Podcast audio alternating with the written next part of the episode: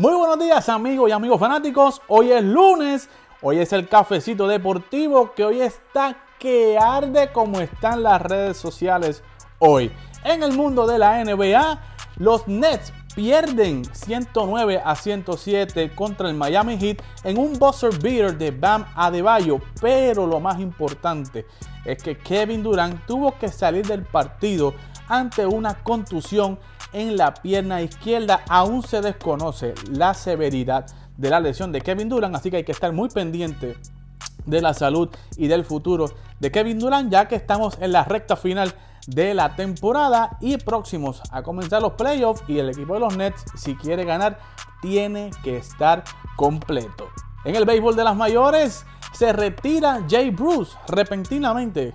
En la mañana de ayer, el jardinero y primera base de los Yankees de Nueva York Jay Bruce anunció su retiro del béisbol luego de 14 temporadas. Y siguiendo con el béisbol, siguen perdiendo los Yankees.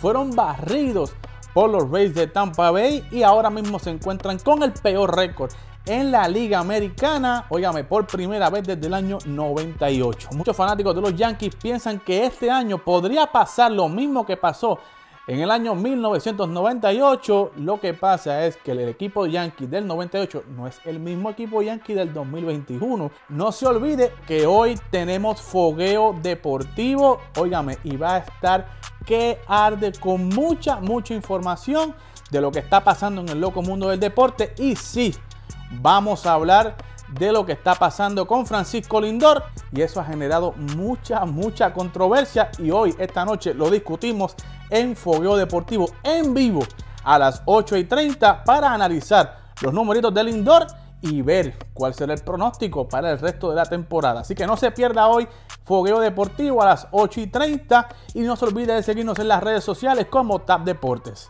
Para Tap Deportes desde aquí, desde Florida, el Fogueo Deportivo Eddie Delgado.